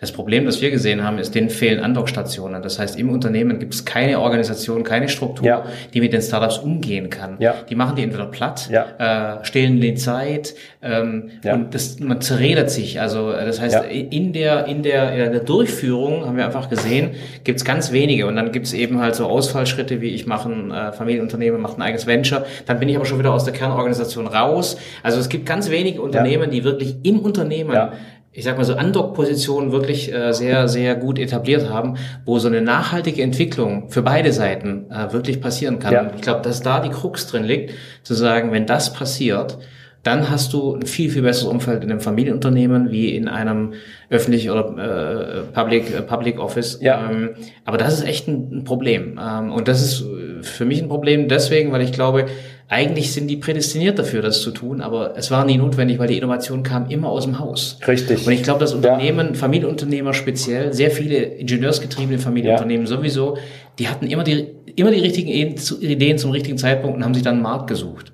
Das heißt, jetzt kommt jemand und hat eine tolle Idee, die tiefe Unternehmen sind seit 25 Jahren die hatten noch keine Ideengeber, weil die hatten selber immer die Ideen. Das genau. Heißt, da, da beißt sich's immer. Ja, ne? Und ja. das ist echt ein Großer, Schade eigentlich. Groß, ne? Großes Kulturthema, ja, absolut richtig. Ne? Gerade bei so, in, so Unternehmen, die eben sehr, deshalb erfolgreich waren, weil sie eben eine, zum Beispiel eine hohe Ingenieursleistung erbracht haben. Ne? Dann kommt dieses Not invented here Syndrom. Mhm. Ne? Mhm. Kann ja nicht gut sein, sonst hätten wir es ja erfunden, so ungefähr. Ne? Und äh, hier zu sagen, hey, Moment mal, ne? unsere Aufgabe ist vielleicht nicht mehr die beste äh, App oder was auch, was auch immer, digitale Lösung äh, selber zu entwickeln, sondern unsere Intelligenz besteht darin, die zu erkennen und mit denen äh, vernünftig zu kooperieren. Aber dazu muss man bereit sein, die, die eigene Kompetenz, die man hatte, vielleicht ein Stück weit zu verlassen und um andere Dinge zu er ergänzen und sagen, hey, wir sind vielleicht eher jetzt der, der Netzwerkschmied. Ja, wir haben eine Kompetenz im Metall verarbeiten oder dies oder jenen, ja, Elektrotechnik oder Bautechnik oder was auch immer. Aber eigentlich spielt die Musik, die wir brauchen, eher im Netzwerk oder in diesem oder jenen oder welchen, ja. Und dazu eignet sich jetzt aber wieder zurück auf die eine Frage, vielleicht eine nächste Generation, wo man sagt, du musst jetzt nicht auch noch Ingenieurwissenschaften studieren, mhm. sondern mach doch eher dies und jenes und welches, weil das ist eigentlich die Kompetenz der Zukunft. Also die Frage, die aus meiner Sicht dort immer zu stellen ist, was müssen wir heute an Wissen aufbauen, damit wir in fünf oder zehn Jahren eigentlich äh, die Herausforderungen äh, meistern? Und ist es dann wirklich noch die, die, die 17. Ingenieurs-Know-how-Kompetenz oder müssen wir eher auf ganz andere Kompetenzen gehen? In einer sich immer weiter in eine Wissens Wissensgesellschaft transformierende Umwelt. Aber da ja. kommen wir ja zum Bildungssystem, ne? weil das ist echt tatsächlich ein Thema. Also sagen wir, also bei uns im Unternehmen, wir stellen ja auch viele Leute ein, die vom Bachelor, vom Master kommen. Und was uns einfach auffällt, ist, dass das, was das Wissen, das du gerade beschrieben hast, wirklich nicht gelehrt wird, sondern ähm, die lernen heute Marketing noch 4 Ps, die lernen noch Klassik, weil es so sein muss. Also ich will jetzt überspitzt sagen, dass es gibt natürlich, ihr seid zum Beispiel viel näher dran, ähm, aber das fällt mir schon sehr stark auf, dass im, im klassischen Bildungssystem diese Netzwerkfähigkeit, diese Skills selber noch gar nicht angekommen sind, wenn man an viele, ich sag mal, äh, Universitäten schaut. Und äh, wie siehst du das? Ja, also es ist, äh, äh, auch hier gibt es äh, Unterschiede, mhm. aber im Grundsatz muss man schon sagen, ne, wer macht denn, wer, wer ist denn der Wissensvermittler? Ja, angefangen jetzt nicht nur äh, in Universitäten, in Kindergärten, in Schulen äh, und am Ende des Tages in der Hochschule oder Fachhochschule, ne, in der weiterführenden Ausbildung. Wie alt sind denn dort die Leute, die Wissen vermitteln? Müssen wir uns ja fragen. Sind die alle 28 und erzählen den 18-Jährigen oder 17-Jährigen, äh, wie es geht? Oder sind die 34 und erzählen den 24-Jährigen, wie es geht? Nein. Man müsste sich einfach mal den Altersdurchschnitt der deutschen, sagen wir mal, Hochschulprofessoren anschauen in den relevanten Bereichen. Und vielleicht, wenn man sich das mal anschauen würde, käme man zu der Überzeugung, oh, das ist ja genau das gerade erklärte Beispiel, der äh, 70-jährige Beiratsvorsitzende erzählt dem 50-jährigen Geschäftsführer, wie er ein Produkt für 25-jährige zu designen hat. Das kann ja nicht funktionieren. Ja, so. Das heißt, wir müssen uns da die Frage stellen, wo wird eigentlich über moderne Lernen und Lehrformate nachgedacht? Ne, ich kann nur sagen, bei uns an der Uni, äh, wir äh, fangen gerade an, zum Beispiel äh, bestimmte Lehrveranstaltungen oder Vorträge oder Wissensvermittlungseinheiten einmal zu digitalisieren und dann stellt sich der Professor da nicht jedem Wintersemester neu hin und erklärt irgendwie das Gleiche und hält die gleiche Präsentation, sondern er sagt, ich habe das jetzt hier einmal auf YouTube hochgeladen, das, das, lest, das hört ihr euch bitte im Vorfeld an. Und wenn wir uns hier treffen, dann reflektieren wir eure Fragestellung beziehungsweise die praktische Implikation. Also es geht eher um Handlungswissen, also das Wissen, sich anzueignen einem Studenten was vorzulesen oder sowas, ja, Vorlesung, ja, das ist einfach völlig überflüssig, weil dafür gibt es äh, digitale Lehrformate. Ja, ich sehe das äh, bei meinen eigenen Kindern, die sich äh, in, im Ausland äh, über YouTube-Videos irgendwelche Wissensbestände angeeignet haben, weil die sozusagen sonst dort nicht klargekommen wären. Haben die alles sich selber beigebracht. Das heißt, da braucht man nicht mehr einen Lehrer, der einem da irgendwie eine Geschichte vorliest oder sowas. Das ist da. Wissen ist da. Die Frage ist, wie gehen wir, wissen wir, wo das Wissen ist? Punkt eins. Und zweitens, können wir eine kritische, differenzierte Reflexion dieses Wissens den Leuten vermitteln. Das machen wir hier, weil wir haben eine Zeit lang auch gehört, das gibt's nicht, weil es nicht bei, ähm, ich habe es gegoogelt, da stand das nicht, also gibt's das nicht. Ja?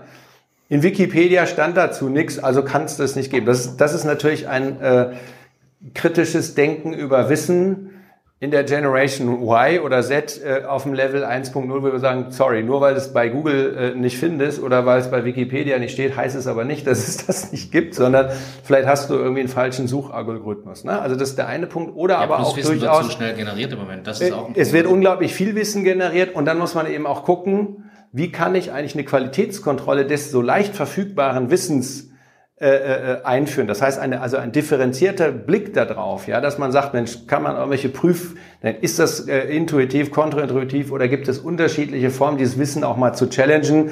Ne, äh, ich, ich würde jetzt nicht von Fake News sprechen, aber vielleicht gibt es auch äh, Fake Knowledge, ja, wo irgendwas so Halbwahrheiten ins Internet gestellt werden und das gilt dann, ja. So, also das heißt, äh, die, die Wissensvermittlung der Zukunft, ja, muss sich auch dem an der Stelle stellen. Und was wir in Witten zum Beispiel machen, wir integrieren in fast jede Lehrveranstaltung einen Praxisteil, wo ein Unternehmer zum Beispiel dann zu dem Thema eingeladen wird, äh, ne, man benutzt den als Real Case Study. Ne? Wenn wir zum Beispiel machen wir ein Seminar zum Thema Krisenmanagement, dann bringt er einen Krisenfall mit aus seiner unternehmerischen Laufbahn mit Zahlen, Daten, Fakten und die Studierenden müssen den sozusagen analysieren und ein Restrukturierungskonzept vor dem und Vertretern äh, von Restrukturierungsberatung und Banken vorstellen. Also wir simulieren eine Bankensitzung und dann kriegen die einen Einblick, wie es sozusagen ausschaut. Und da kann man das wissen, ja, mhm. wie mache ich ein Restrukturierungskonzept und so weiter. Das kann man sich vielleicht noch nicht so in eins zu eins im Internet holen. Das holen wir uns dann von den Experten. Das ist aber eigentlich nur das Einfachste, dieses Wissen die Handlungskompetenz, dieses Wissen anzuwenden, das ist eigentlich das Entscheidende. Ja. ja. vor allem in einer Zeit, wo sich das Wissen eh so schnell verändert oder das Marktumfeld so schnell verändert, ist natürlich die Fähigkeit, schnell Informationen aufzunehmen, differenzieren zu können, was ist wirklich relevant und dann, wie du ja gesagt hast, reflektiert äh, das wiedergeben zu können und auch anwenden zu können auf den speziellen Fall, ist ja viel wichtiger geworden, weil wenn ich es auch bei uns sehe auf der Arbeit, ähm, beispielsweise mal die Entwicklung nehmen, und dann höre ich total oft von den Entwicklern, ja, wissen wir auch noch nicht genau, wie wir das jetzt exakt machen. Wir gucken uns das mal an. Äh, aber dann die Fähigkeit zu haben, aus im Internet schnell was recherchieren zu können, dann das genau auf unsere Programmiersprache oder auf das Umfeld, was wo wir gerade dran entwickeln, anzuwenden, das ist ja dann die Fähigkeit. Ja. Ne? Ich kann mich auch hinsetzen und googeln, ne, wie ich jetzt beispielsweise ein Bild äh, hochlade mit der äh, Entwicklungssprache. Das heißt aber nur lange nicht, dass ich in der Lage bin, das dann auch in unser Projekt integrieren zu können. Und das ist dann, glaube ich, diese Fähigkeit. Man hat ein gewisses Stammset an Fähigkeiten, das man äh, auch ausbilden muss und das glaube ich schon auch ähm, durchaus dann eine Aufgabe der, des Studiums oder der Schule ist, so ein, so ein Fähigkeitsset auszubauen. Aber dann muss man vor allem die Fähigkeit haben, viel schnell aufzunehmen, zu sortieren und dann gezielt ja. anzuwenden. Aber ich würde gerne noch eine Sache ergänzen, wo das Thema Ausbildung und Wissen. Ja, in der Vergangenheit wurde so gesagt, ne, Abitur oder ein Studium und dann hast du genug gelernt. Und dann kannst du damit die nächsten 40 Jahre in deinem Arbeitsumfeld reüssieren. Das ist natürlich auch komplett vorbei. Und jetzt springen wir wieder zurück in die Unternehmen. Ja,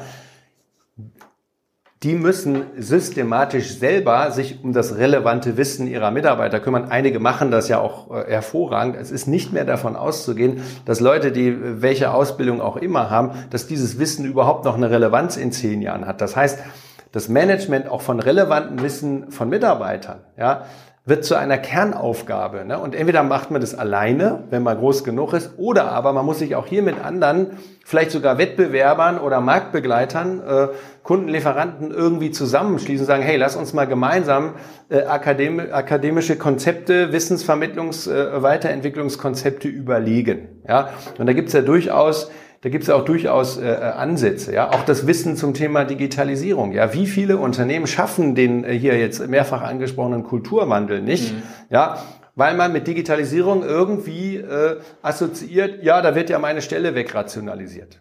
Ja, äh, ich habe Angst vor Digitalisierung, das kann ja nichts Gutes sein, also lehne ich es ab und blockiert sämtliche Bemühungen in der Organisation. Ja, dass man da erstmal innerhalb einer Organisation eine Haltung zum Thema Digitalisierung äh, entwickelt, wäre meiner Meinung nach absolut anzuraten. Auf der einen Seite, auf der anderen Seite, äh, natürlich werden Jobs wegfallen, ja, aber es werden auf der anderen Seite neue Jobs entstehen. Und dann ist die Frage, was überwiegt in welchem Zeitraum? Ja, ja vor allem auf die Person runtergebrochen. Wie wandlungsbereit bin ich? Ne? Also das heißt, bin ich noch neugierig genug oder habe ich damit abgeschlossen? Und das ist ein Problem, weil ich glaube, Leute, die ähm, nebendran stehen und zugucken sind nicht das Problem. Leute, die Blockaden auslösen, sind das Problem. Und äh, wir haben auch genug Fälle, wo der Unternehmer selber komplett an Bord ist, aber wo er einfach das nicht mehr durchgemanagt kriegt, weil er seit 100 Jahren keine betriebsbedingten Kündigungen, genau. weil Loyalität, weil 300 Jubilare, weil, weil, weil. Alles Dinge, die in den letzten 50 Jahren top waren, sind auf einmal die Achillesferse, weil genau mit dieser Mannschaft kriegst du den Laden ja. nicht gedreht. Und dieses, dieses Erkennen ähm, ist, ist, tut richtig weh. Ne? Also das ist wirklich was, weil das den, den Werten, den Attributen, die, die so tief in so einer Familie ja. stecken, komplett widersprechen. Und das, da kommt, da schlägt Logik irgendwo so das, das Erkennen von, von Realitäten. Und, äh, und jetzt sind wir aber wieder bei der Ausgangsthese. Hier muss die Eigentümerfamilie mit Signalfunktion vorangehen und eben zeigen, wie Veränderung ist, ne? und durchaus auch in Dialoge. Und wir haben Familienunternehmen, ja. Da geht die Familie, gehen mehrere Generationen in irgendwelche Digitalisierungsworkshops oder was auch immer, Veranstaltungen mit den Mitarbeitern, mit den Führungskräften, ja, und äh, stellen sich diesen Diskussionen gemeinsam. Und da ist der Riesenvorteil, ja weil bei einer anonymen Publikumsgesellschaft, wer soll dann da mit den Mitarbeitern außer vielleicht dem Vorstand oder der Geschäftsführung äh, sprechen? Wenn hier aber die Eigentümerfamilie, ja, das ist ja das Eigentum, die Eigentumsvertreter zum Anfassen, ja, wenn die das mit denen gemeinsam entwickeln und sagen, hey, ich weiß auch nicht, wie es geht, aber lass uns doch gemeinsam und wir haben eigentlich immer versucht, alle Mitarbeiter an Bord zu halten und wir werden Lösungen finden. Und die Möglichkeiten haben Familienunternehmen ja auch, sozialverträgliche Veränderungen zu organisieren. Und das findet an vielen Stellen auch beispielhaft statt. Da hat das Familienunternehmen erhebliche Vorteile, was es ausspielen kann. Also ich glaube, das war auf jeden Fall nochmal ein sehr gutes, positives äh, Schlussplädoyer für den Teil, denn finde ich, können wir jetzt, glaube ich, eine ganz gute Überleitung mal an den, sag mal, eher letzteren Teil machen, wo es nochmal so ein bisschen um dich persönlich gehen soll. Äh, ich denke mal, es gibt noch viele Themen in dem Bereich Familienunternehmen und Digitalisierung. Vielleicht können wir da später oder in den nächsten Wochen nochmal drauf zurückkommen. Ähm, jetzt erstmal die Frage an dich. Ähm, wir haben viel darüber, wie Unternehmen mit Digitalisierung umgehen. Wie gehst du persönlich damit um? Ich meine, es betrifft uns alle als Person. Ähm, wir merken, die Aufmerksamkeitsspanne nimmt vielleicht ab. Man hat immer mehr Impulse von außen. Was machst du persönlich, um damit umzugehen?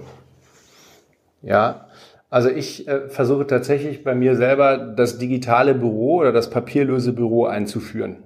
Ja, das gelingt immer besser. Ja, äh, äh, also in meinem ganzen Team, ja, äh, haben wir zum Beispiel, wie ihr hier sehen könnt, die Leute kommen mit dem Laptop, ja, stöpseln das an, wir diskutieren das und äh, man muss sozusagen nicht mehr Mails hin und her schicken, es wird direkt umgesetzt. Das ist vielleicht ein Beispiel. Früher saß man, schrieb auf, tippte es in eine Excel-Tabelle, äh, schickte sie zur Kontrolle zurück. So arbeiten wir bestimmte Agenten, bestimmte äh, Projekte direkt vorab an. Das ist das eine. Der zweite Punkt, ähm, ist äh, die Nutzung jetzt von, ähm, äh, von, von Webconferencing-Systemen. Ja, ist ein Riesenvorteil. Ja, äh, ich sage meinen Mitarbeitern, hör mal, wenn ihr lieber von zu Hause aus arbeiten wollt, ja, Homeoffice oder sowas, ja, unter bestimmten Bedingungen kann das mal ganz hilfreich sein.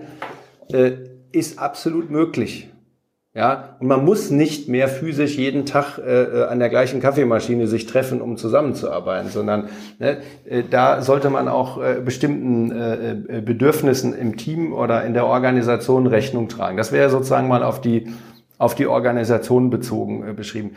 Ich persönlich arbeite eigentlich zu 90 Prozent hier mit mit meinem Smartphone.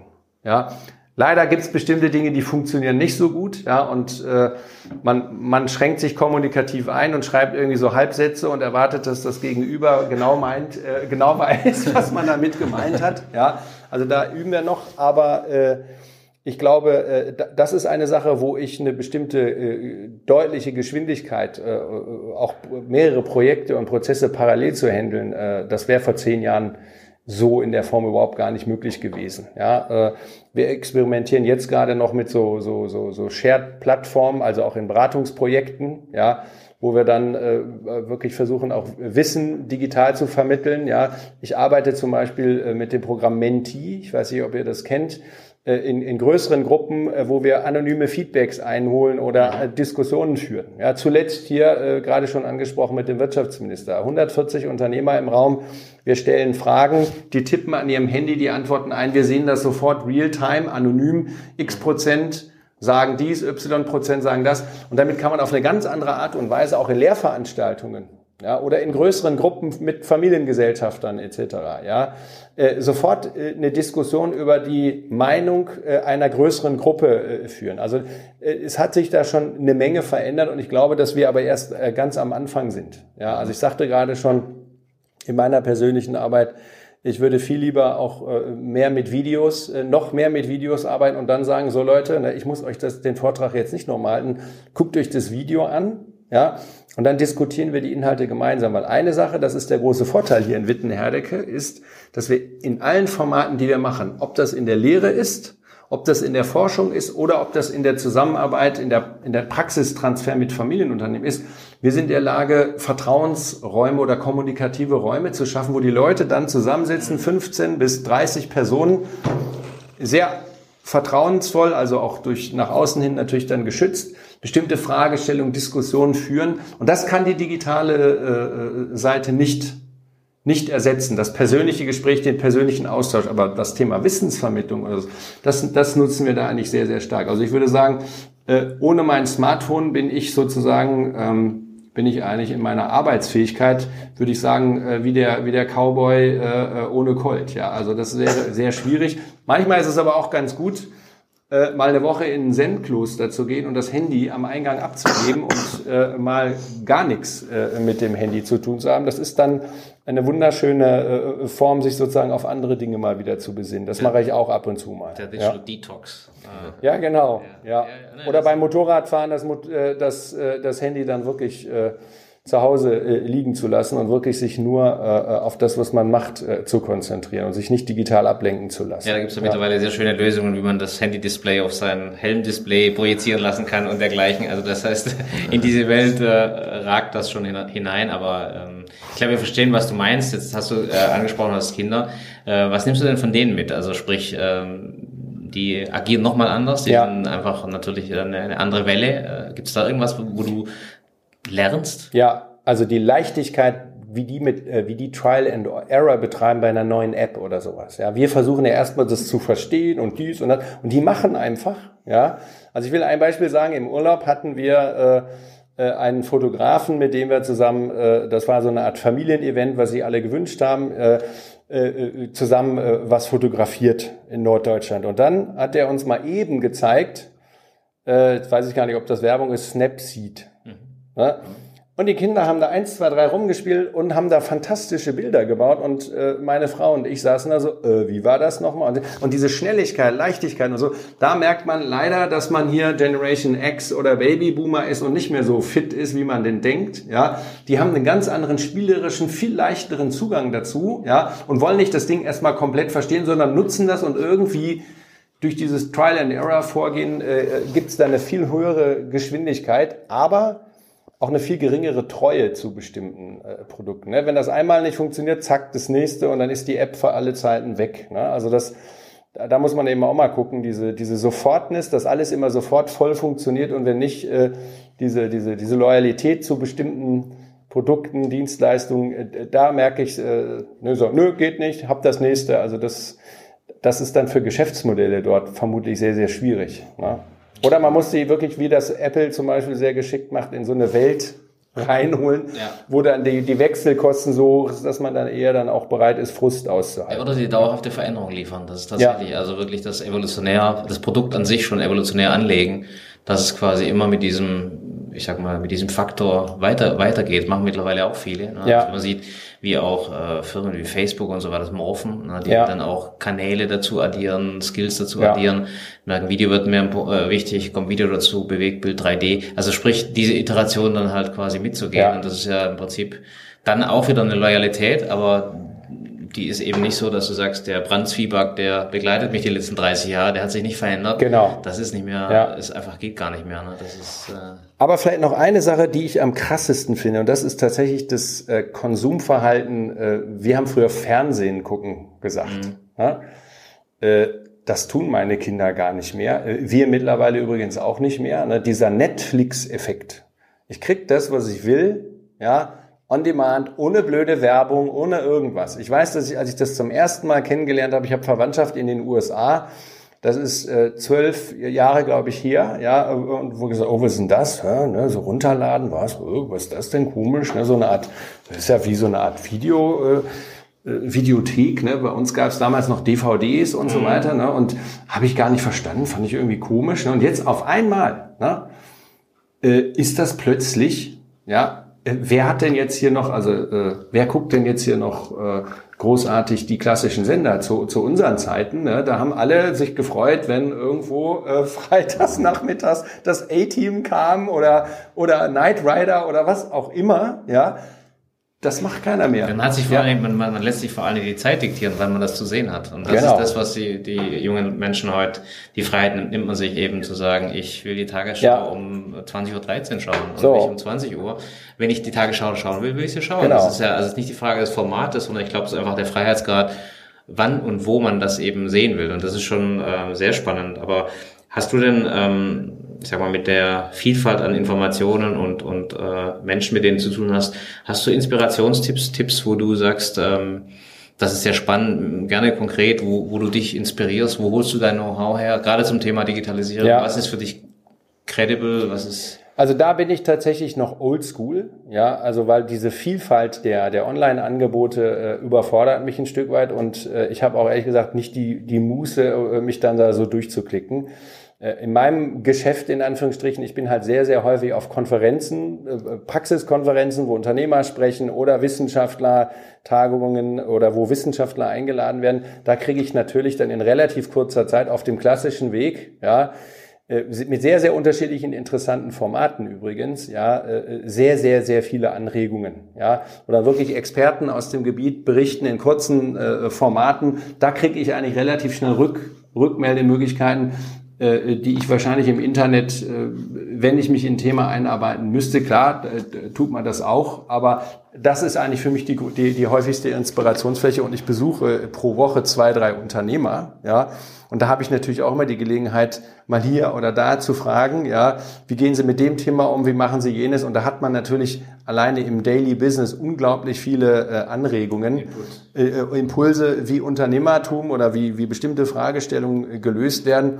Und die arbeiten wir dann hier in Wittenherdecke auch in unsere, in unsere Forschungsprojekte äh, oder in, in Forschungsdesigns mit ein. Also das ist sozusagen der große ja Vorteil. Viele, viele Studenten, das ist ja auch ein Vorteil, ne? Du hast viele Studenten, viele junge Menschen, viele interessierte junge Menschen um dich. Ich kann es ja nur sagen, das, das hält dann ja selber irgendwie genau. fit, ne? weil ähm, da kommen auch sehr viele Impulse aus der Absolut. heutigen Welt. Ja, also das ist zum Beispiel, was wir auch machen, dass wir, wenn wir ein Seminar haben, ja, und man hat da, wir sind jetzt, arbeiten auch viel in kleinen Gruppen, ja, maximal vielleicht 30 äh, Studierende in einem äh, Seminar, ja, dass wir dann am Ende mal sagen, so, ne, wenn ihr das Seminar jetzt selber gestalten müsstet, was würdet ihr anders machen? Was hättet ihr euch gewünscht? Und, und, und, und. Und da kommen dann teilweise Ideen, wo wir sagen, oh, ja, stimmt, richtig gute Idee, ja bauen wir ein. Ja, weil eine alte Weisheit, äh, der, der Wurm muss ja dem Fisch schmecken und nicht dem Angler. Ne? Und diese Logik, ja, und das kann man eben zum Beispiel, wenn man so eine Mentee-Abfrage macht, ja, also, ne, äh, dann kriegt man relativ schnell ungefiltert, außerhalb von irgendeinem Prüfungskontext, ja, die Perspektive desjenigen, der eigentlich sozusagen lernt. Wir verstehen uns auch ehrlich gesagt nicht als als Lernender äh, auf der einen Seite und Lehrender auf der anderen Seite, sondern wir fangen eigentlich eher an, uns als Coaches der Studierenden hier zu verstehen, zu sagen, hey, wir unterstützen dich bei deinem Projekt, dir Wissen aufzubauen. Mhm. Ja, es gibt noch dieses Institut der Prüfung. Ja, man muss irgendwas irgendwie beurteilen. Ja, äh, und äh, das versuchen wir aber eher anhand von Kompetenzen, die die dann auch später nutzen können, zu machen. Also ich will ein Beispiel sagen. Ich habe diese Lehrveranstaltung Familienunternehmen verstehen. Da kriegen die die Theorie, äh, vermitteln sich selber, ja. Das heißt, wir sagen, da und da und da ist das Wissen und dann haben wir Seminare, wo dann diese Theorien vorgestellt werden von den Studierenden, die das vorzubereiten haben, ja. Dann diskutieren wir das kritisch, gucken, haben die anderen das anders verstanden, so dann, das heißt, die erarbeiten sich selber die Theorie, das ist Level 1 und dann gehen wir zu einem Familienunternehmen hin, haben dem im Vorfeld ausgearbeitete Fragen, 10, 15 Stück geschickt besuchen den einen halben Tag lang, der erzählt uns etwas, beantwortet die Fragen. Die Studierenden nehmen das, was er gesagt hat, mit und zwei Wochen später präsentieren die dem Unternehmen mal auf Basis der Theorien, die sie sich selber vermittelt haben, was habe ich verstanden, wie ihr als Familie tickt, als Familienunternehmen tickt. Aus meiner Perspektive, wenn ich die Theorie auf euch anwende, sehe ich die und die und die und die Herausforderungen und holen sich dann Feedback ein vom Modell und sagen, kannst du das teilen? Und das haben wir jetzt mehrfach gemacht und das, das, das Interessante ist, die Unternehmer sind wahnsinnig glücklich, weil die relativ schnell wirklich fundamentale Perspektiven angeboten bekommen und Baustellen in ihrem Unternehmen, in ihrer Nachfolgegestaltung sehen, ja. Und das ist eigentlich für beide ein Gewinn. Die Studierenden haben einen Real Case, anhand mhm. dem sie ihre Theorie äh, sozusagen testen können, die sie sich angeeignet haben, ja, auf Praxistauglichkeit. Und auf der anderen Seite, die teilnehmenden Mitglieder der Unternehmerfamilie äh, kriegen eigentlich sehr, sehr hilfreich eine kostenlose Beratung. Und es ist unglaublich, was da äh, äh selbst im äh, Bachelor-Level äh, für Know-how dann relativ schnell entsteht. Und das ist das, was ich vorhin mit Handlungskompetenz äh, äh, meinte, ne? mhm. ne? dass wir eine praktische Theorievermittlung äh, da anbieten. Eine Frage, die ähm die wir sonst auch gegen Ende immer stellen, ist, was würdest du so deinem jüngeren Ich, sage ich mal, am Anfang von, von der beruflichen, von beruflichen Werdegang mit auf den Weg geben? Und die würde ich vielleicht bei dir jetzt gerne ein bisschen modifizieren. So, stell dir vor, du bist jetzt Nachfolger in einem Familienunternehmen. Welche ja, Fähigkeiten oder Themen würdest du dir selber dann empfehlen wollen, sage ich jetzt mal, so in dieser speziellen Situation als Nachfolger? Ja, Ja, also ich würde eben versuchen, mir eine möglichste, möglichst eine, eine Offenheit zu erhalten, ja, eine Offenheit gegenüber anderen Formen auf Wirtschaft oder andere Formen auf äh, Unternehmertum zu schauen, als man es von zu Hause aus kennt. Ja, wie kriegt man das hin? Ja, ein ganz uraltes Rezept, in dem man, früher nannte man das auf Wanderschaft ging, ja. Heute heißt es, glaube ich, Gap Year, ja, äh, äh, solange das nicht mit Surfen und Feiern äh, sozusagen ausgegeben wird, sondern indem man es intelligent nutzt, ja, durchaus natürlich auch äh, da Spaß bei hat, aber durchaus unterschiedliche Kulturen, äh, unterschiedliche äh, äh kulturelle Räume äh, und dort dann eben auch die Form, wie auf Unternehmen, wie Unternehmertum stattfindet, ja, schaut. Ja, es macht einen Unterschied, wenn ich in Japan auf Familienunternehmen schaue, die haben die weltweit ältesten, meisten ältesten Familienunternehmen. Ja, äh, wir haben da gerade äh, zehn Familienunternehmen besucht, die älter als 250 Jahre in Familienhand in der gleichen Familie sind und haben mal versucht zu verstehen, warum ist das so? Ja, dann guckt man sich das mal in Indien an, dann guckt man sich das mal in China an, wie dort Wirtschaft stattfindet, wie dort Unternehmertum stattfindet. Wenn man das eine gewisse Zeit lang gemacht hat, ich glaube, da kriegt man so wahnsinnig viele Anregungen, Ideen mit. Ja, und kommt dann nach Hause, ja, dann hat man eigentlich äh, äh, neben natürlich inhaltlichen Kompetenzen eine Menge, Menge mitgebracht, äh, was man dann auch umsetzen kann. Also das wäre sozusagen meine Empfehlung. Äh, äh schaffe dir eine Offenheit, ja, und äh, vor allen Dingen Reisen in andere Kulturräume. Ich glaube, das hat mich persönlich auch in meinem Werdegang sehr geprägt, ja, und ich würde mhm. das jedem empfehlen, weil zu glauben, dass man sozusagen nur noch regional ja, im, im Ruhrgebiet oder sowas seine Kunden und Lieferanten findet. Das äh, mag es mal bei einem Mini-Unternehmen geben, aber in Zukunft muss man einfach diese, diese globalisierten äh, Dynamiken einfach in die Ausbildung mit einbauen auf der einen Seite und dass man sich eben, was diese, diesen Umgang mit Digitalisierung anschaut. Ich glaube, da lohnt es sich auf jeden Fall eher in die neue Welt Richtung Asien zu schauen und nicht äh, vielleicht in Europa oder USA oder sowas. Da mag es mal in Silicon Valley gehen, ja, äh, dann würde ich, wenn man in Europa nahen Raum geht, dann würde ich vielleicht eher mal nach Israel mich orientieren und da mal schauen, weil da ticken die Leute auch ganz anders. Und wenn man nach, nach Südkorea oder nach, nach, nach China, Shanghai oder sowas geht, das ist nochmal was ganz anderes. Man muss das nicht eins zu eins kopieren, aber man muss einfach gucken, was ist da draußen Impulse, los. Ne? Der Horizont. Und, und was, was ich eben, äh, das wurde hier gerade ja von euch selber eingebracht, diese Meinung, Made in Germany ist der Garant der Zukunft, das ist vorbei. Ne? Und das zu akzeptieren und sich mit dieser Offenheit, wir haben was, es ist nicht vorbei im Sinne, wir sind am Ende, aber zum einen, damit hätten wir langfristig noch einen Wettbewerbsvorteil, das ist vorbei. Wir haben eine gute Basis und dann mit einer entsprechenden Offenheit sich neue Konzepte anzuschauen. Wer sagt denn, dass wir nicht auch mal uns zwei, drei gute Ideen von den Chinesen, Südkoreanern oder wem auch immer abkupfern können. Ne? Ist doch, der deutsche Ingenieur äh, hält das für ehrenrührig. Ich würde sagen, wieso? Ja, gute Ideen sind gute Ideen und dann machen wir unsere eigene Version daraus. Hoffentlich ja. nicht, nicht, die Social Scores ja. für Menschen. Also ja. die, die, die, können wir, die können wir äh, ignorieren. Wenn, wenn du dir einen äh, Schlusssatz ausdenken darfst, sozusagen der Appell an die Familienunternehmer äh, Richtung Digitalisierung, was würdest du sagen? Ja, ähm, die Digitalisierung bietet unglaublich viele unternehmerische Möglichkeiten, nutzt sie. Ja, so wie die Vorväter die Elektrifizierung genutzt haben und die Vorvorväter, ja, äh, die Dampfmaschine genutzt haben. Ja, es ist eine, eine Innovation, eine innovative Technologie, ja.